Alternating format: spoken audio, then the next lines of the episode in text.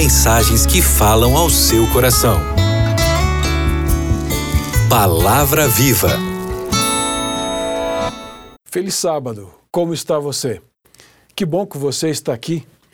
Eu espero que possamos crescer juntos nesse sábado ouvindo a palavra de Deus. Pode ser que você esteja com a sua família ou você esteja sozinho em isolamento, mas eu quero que você saiba que você não está solitário, porque estamos juntos conectados, estudando a palavra de Deus e adorando a Deus. Quando passamos por crises, muitas vezes revelamos quem realmente somos. As crises, em todos os sentidos, revelam sentimentos dentro de nós. Nossas reações são inesperadas quando surpreendidas por dificuldades indesejadas. Às vezes tomamos decisões equivocadas, movidos por emoção do momento, trazendo consequências normalmente desastrosas, não somente pelo problema em si, mas pela forma como decidimos. É de Charles Spurgeon a frase que diz assim: Nossa ansiedade não esvazia o sofrimento do amanhã, mas apenas esvazia a força de hoje. Augusto Nicodemos, um grande pregador, diz que o grande desafio da vida espiritual é você continuar crente sem sentir, sem ver, sem experimentar e ainda dando tudo errado. Por isso que precisamos refletir quem realmente somos diante das crises da vida. Como você reage numa crise? Quem é você realmente numa crise? O livro de 2 Reis, o capítulo 6 e 7, nos conta uma história muito interessante. Nos versículos 24 e 25, nos conta que houve uma grande fome em Samaria, quando a cidade foi cercada pelos sírios. Não havia o um mínimo de alimento para o povo trancado dentro da cidade. Com isso, o povo estava atordoado e fazendo qualquer coisa para sobreviver. O próprio rei de Israel estava apavorado. Lembre-se que as cidades eram muradas e uma situação destas não havia muito o que fazer a não ser aguardar a morte. Vamos ler esses dois versos de 2 Reis, o capítulo 6, versos 24 e 25. Lemos assim: Depois disto, ajuntou Ben-Hadad, rei da Síria, todo o seu exército, subiu e sitiou Samaria. Houve grande fome em Samaria e eis que sitiaram a ponto de se vender a cabeça de um jumento por oitenta ciclos de prata e um pouco de esterco de pombas por cinco ciclos de prata. Aqui está o cenário de uma grande crise. O verso começa dizendo o seguinte: depois disto. Depois disto, o quê? Depois de uma guerra relatada no mesmo capítulo 6, dos versos 8 a 23, e nós conhecemos a história, quando Eliseu estava em Dotã, quando também o povo da, de Israel havia tido uma guerra e Israel havia ganho esta guerra. O verso 25 menciona que a fome era tanta que os preços dos alimentos dispararam. As pessoas começaram a comer jumentos, um animal que era proibido como alimento. Até esta carne era vendida por preços fantásticos. Uma cabeça de jumento era vendida por 80 ciclos. Existem várias cotações, vários cambos que se fazem aqui, mas o valor seria em torno de 500 reais uma cabeça de jumento. Um pouco de esterco de pomba, que geralmente era usado para alimento para animais, em torno de 35 reais. Essa era a condição das pessoas naquele momento. As pessoas estavam comendo estas coisas, deixando de lado as orientações movidas pela crise. Seja como for, o pecado reduz as pessoas às condições de miséria extrema, condições que as pessoas mesmas têm cultivado. Esta história nos mostra diferentes reações de diferentes pessoas para a mesma crise. Nós vamos aprender através de uma comparação com os personagens o rei, o profeta o oficial e os leprosos algumas lições. Vamos à primeira lição, o primeiro cenário, o primeiro ator. Diz aqui a Bíblia, a partir do versículo 26, nós lemos o que acontece com o rei.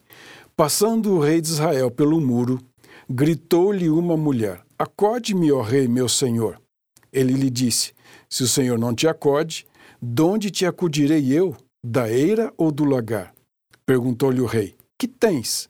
Respondeu ela: Essa mulher me disse: Dá teu filho para que hoje o comamos e amanhã comeremos o meu. Cozemos, pois, o meu filho e o comemos. Mas dizendo-lhe eu ao outro dia: Dá o teu filho para que o comamos, ela o escondeu. Tendo o rei ouvido as palavras da mulher, rasgou as suas vestes quando passava pelo muro. O povo olhou e viu que trazia pano de saco por dentro sobre a pele. Então disse o rei: Assim me faça Deus o que bem lhe aprouver, se a cabeça de Eliseu, filho de Zafate, se lhe ficar hoje sobre os ombros. O rei Jorão mesmo sabendo que Eliseu era um profeta de Deus e que havia sido usado para salvar o povo naquela batalha que menciona, segundo Reis 6, de 8 a 23, ainda assim culpa o profeta por todo o mal que estava acontecendo. Tudo foi lançado na conta de Eliseu. Em seu desvario, ele culpava Eliseu pela drástica situação em que se achava a nação de Israel. E ele jurou que decapitaria o profeta por ser ele um homem mau pois supunha que predizer um evento é a mesma coisa que ser a causa do evento. Porém, a causa da aflição de Israel era a sua própria apostasia. Entretanto, a apostasia havia cegado a mente do rei quanto à verdade da questão. Ele faria o profeta ficar tão morto quanto o filho cozido daquela mulher. O rei atribuiu as calamidades ao profeta, ou mesmo lançou a culpa sobre ele por não remover aquelas calamidades quando tinha o poder de fazê-lo. Se você é como o rei Jorão na hora da crise, você é o tipo de gente que se sente incapaz. Não incapaz pela necessidade de estar dependente de Deus, mas incapaz pelo desespero, pela angústia gerada pela crise que o imobiliza. Se você é como o rei Jorão na hora da crise, você é o tipo de gente que coloca a culpa nas pessoas e as elege como responsáveis pela desgraça instalada. Se você é como o rei Jorão na hora da crise, você é o tipo de gente que perde o equilíbrio, que fica nervoso e que faz ameaças. Desconfia de tudo e de todos. Em tempo de crise, pouco adianta apenas encontrar culpados. É preciso encontrar soluções para os problemas. Estamos acostumados a ser reis de nossas vidas e decidir tudo, mas quando perdemos o controle da situação, apavoramos. Não adianta culpar as pessoas, brigar, nem fazer ameaças. É preciso encontrar saídas para a crise. Em Provérbios, o capítulo 3, verso 21, nós nós lemos assim: Meu filho, guarde consigo o equilíbrio e nunca os perca de vista. Então, meu irmão, meu amigo, na hora da crise, não seja como o rei Jorão. O segundo personagem da nossa história é o profeta Eliseu. E nós lemos isso no capítulo 7, o versículo 1. Diz assim: Então disse Eliseu: Ouvi a palavra do Senhor. Assim diz o Senhor: Amanhã, a estas horas, mais ou menos, dar-se-á um alqueire de flor de farinha por um ciclo, e dois de cevada por um ciclo à porta de Samaria. Eliseu era o profeta daquela época.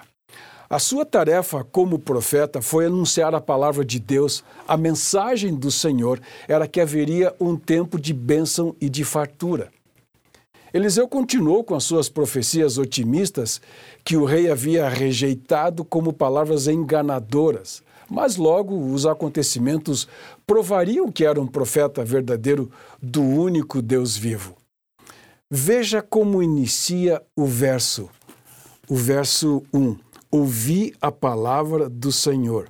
Assim diz o Senhor. Assim que inicia o verso. A repentina chegada do mensageiro do rei logo seguida pela chegada do rei, provoca uma nova profecia. O povo de Samaria seria aliviado do seu desespero.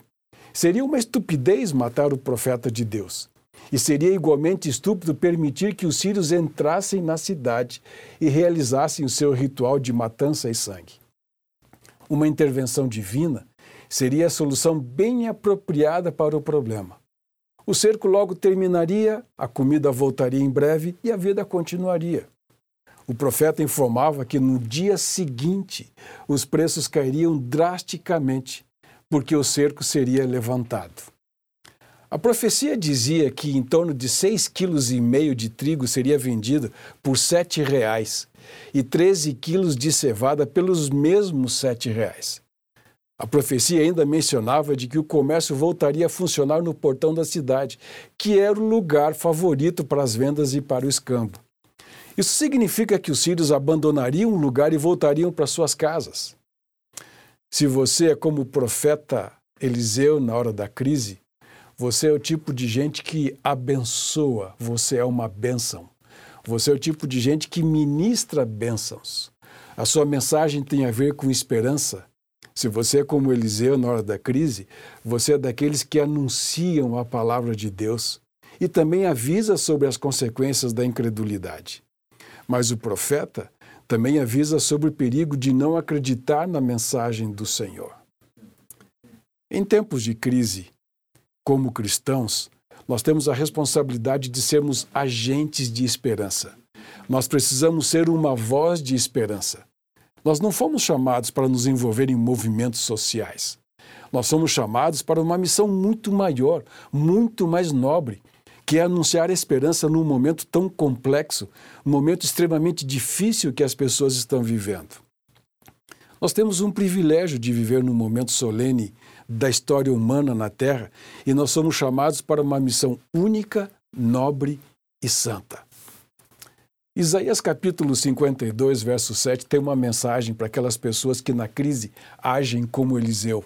Diz assim, Isaías 52, 7: Quão formosos são sobre os montes os pés do que anuncia as boas novas, que faz ouvir a paz, que anuncia as coisas boas, que faz ouvir a salvação, que diz a Sião: Teu Deus reina. Eu gosto muito desse verso, é um dos meus versos favoritos. Então, na hora da crise, seja como o profeta Eliseu. O terceiro personagem que essa história nos traz é o do oficial. E nós encontramos o momento dele em 2 Reis, capítulo 7, o verso 2. Nós lemos assim: Porém, o oficial a cujo braço do rei se apoiava respondeu ao homem de Deus: Ainda que o Senhor fizesse janelas no céu, poderia suceder isto? Disse o profeta: Eis que tu o verás com os teus olhos, porém disso não comerás.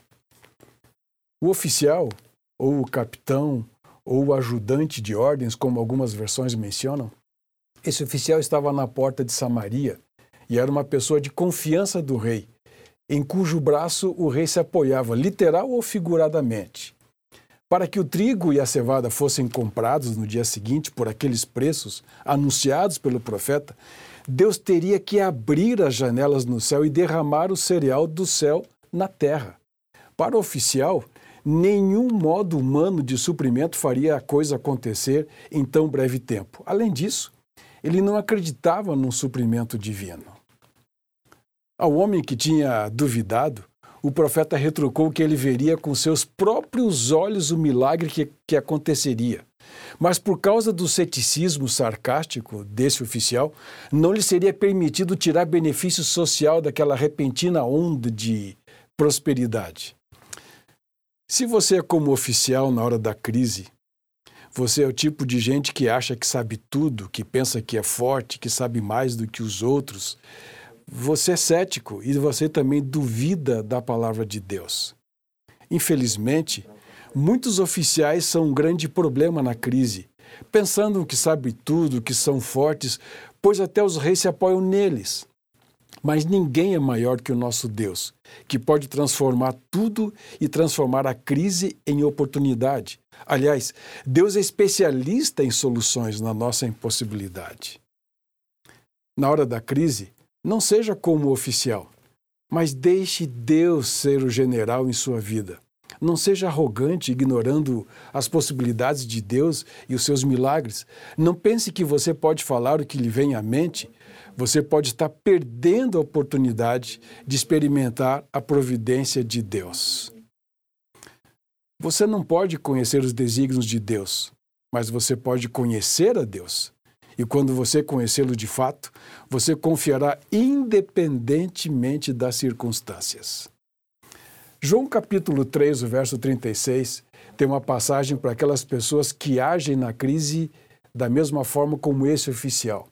João 3,36 diz assim: Quem crê no Filho tem a vida eterna. Aquele que não crê no Filho não terá vida, mas a ira de Deus permanece sobre ele. Então, meu amigo, na crise, não seja como o oficial da nossa história. O quarto personagem não é um personagem, na realidade é um grupo de pessoas, são quatro personagens. E nós encontramos isso em 2 Reis, no capítulo 7, versos 3 até 9. Nós lemos assim: Quatro homens leprosos estavam à entrada da porta, os quais disseram uns aos outros: para que estaremos nós aqui sentados até morrermos? Se dissermos entremos na cidade, há fome na cidade e morreremos lá. Se ficarmos sentados aqui, também morreremos. Vamos, pois, agora e deixemos conosco no arraial dos sírios. Se nos deixarem viver, viveremos. Se nos matarem, tão somente morreremos. Levantaram-se ao anoitecer para se dirigirem ao arraial dos sírios, e tendo chegado à entrada do arraial, eis que não havia lá ninguém, porque o Senhor fizera ouvir no arraial dos sírios ruídos de carros e de cavalos, e o ruído de um grande exército, de maneira que disseram uns aos outros: Eis que o rei de Israel alugou contra nós os reis dos heteus e os reis dos egípcios para virem contra nós. Pelo que se levantaram e, fugindo ao anoitecer, deixaram suas tendas, os seus cavalos e os seus jumentos e o arraial como estava, e fugiram para salvar a sua vida. Chegando, pois, aqueles leprosos à entrada do arraial, entraram numa tenda e comeram e beberam e tomaram dali prata e ouro e vestes e se foram e os esconderam. Voltaram e entraram em outra tenda e dali também tomaram alguma coisa e a esconderam. Então disseram uns para os outros: Não fazemos bem. Este dia é dia de boas novas e nós nos calamos. Se esperarmos até a luz de amanhã, seremos tidos como culpados. Agora, pois, vamos e anunciemos a casa do rei. Os leprosos foram usados por Deus para salvar o povo de Samaria que estavam morrendo de fome. Na Bíblia Sagrada, a lepra é um símbolo de pecado, e nós encontramos isso em Levítico, lá no capítulo 13. Muito provavelmente, os leprosos estavam abrigados em cabanas que havia fora do portão da cidade de Samaria. A legislação mosaica requeria que eles fossem isolados. As vítimas da lepra dependiam de sua própria agricultura e da caridade alheia. Eles tinham de organizar-se em comunidades separadas e autossustentadas. Mas as referências históricas mostram que, com frequência, eles viviam de esmolas. Se você é como os leprosos na hora da crise, você sabe que você é um pecador condenado à morte, você busca oportunidades sem medo de se arriscar. Se você é como os leprosos da nossa história, você é o tipo de gente que tem o temor de Deus e pensa no seu próximo. Você é o tipo de gente que compartilha as boas novas àqueles que precisam. Como aqueles leprosos, nós devemos reconhecer que nós não somos dignos, mas devemos permanecer fiéis ao Senhor e crer no seu poder. Quando surge uma oportunidade, nós não devemos temer e nem ser egoístas, ficando com a bênção somente para nós. Como cristãos, cabe a cada um de nós aproveitar as oportunidades, pois elas são entregues por Deus. Nós somos as mãos de Deus. Nós somos chamados a ser instrumentos nas mãos de Deus. Não desperdicemos a chance de exercitar a nossa fé. Nós somos um vaso útil nas mãos do Senhor. Nós temos uma função importantíssima nas mãos de Deus. Sejamos justos com tudo e com todos. Vivamos verdadeiramente a fé, o amor e a paz. E a paz.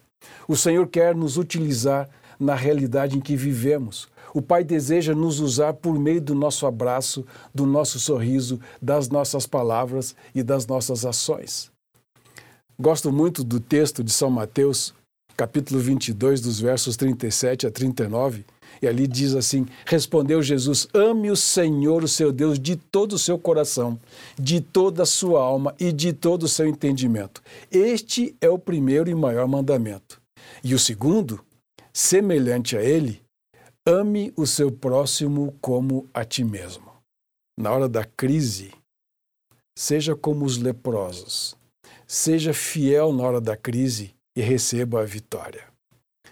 Mas a nossa história também tem uma conclusão e ela está em 2 Reis, no capítulo 7, dos versículos 14 até 20. 2 Reis 7, de 14 a 20. Lemos assim: Tomaram, pois, dois carros com cavalos, e o rei enviou os homens após o exército dos Círios, dizendo: Ide e vede. Foram após eles até o Jordão, e eis que todo o caminho estava cheio de vestes e de armas que os Círios, na sua pressa, tinham lançado fora. Voltaram os mensageiros e o anunciaram ao rei. Então saiu o povo e saqueou o arraial dos Círios, e assim se vendia um alqueire de flor de farinha por um ciclo, e dois de cevada por um ciclo, segundo a palavra do Senhor. Dera o rei a guarda da porta ao capitão, em cujo braço se apoiara, mas o povo atropelou na porta e ele morreu, como falara o homem de Deus, o que falou quando o rei descera a ele. Assim se cumpriu o que falara o homem de Deus ao rei.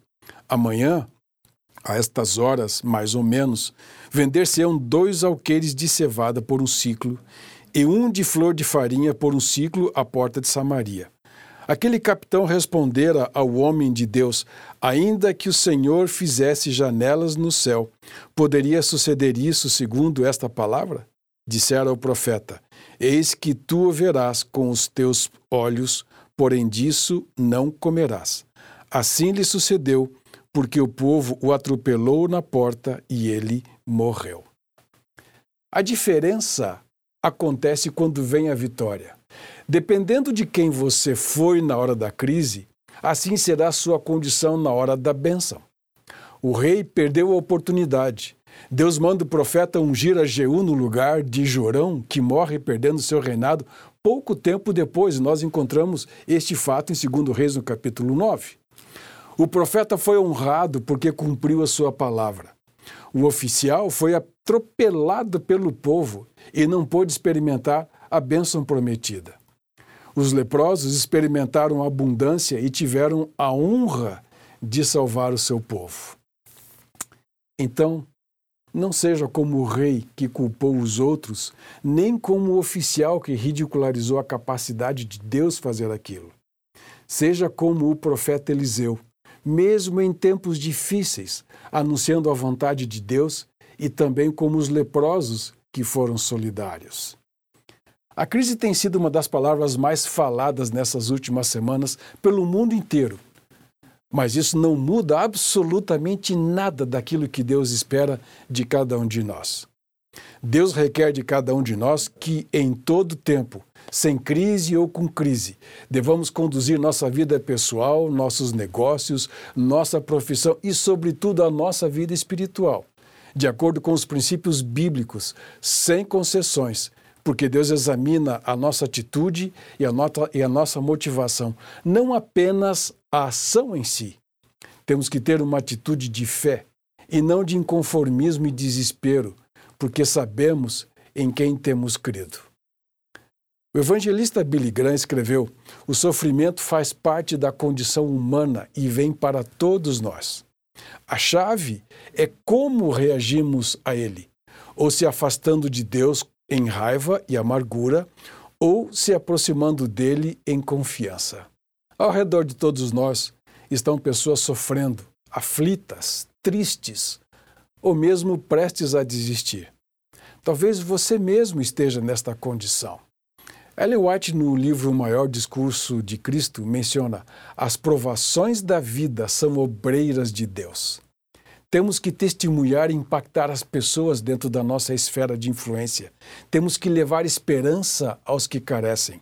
Deus nos colocou como seu representante para levar os princípios, os valores, o amor e a presença dele em todos os lugares.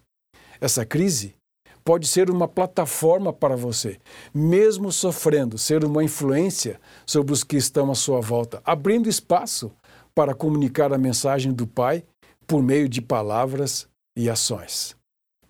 Lembre-se, a crise passará e Deus te dará a vitória. Amém. Vamos orar? Senhor Deus, que privilégio abrir a tua palavra e ouvir a tua voz.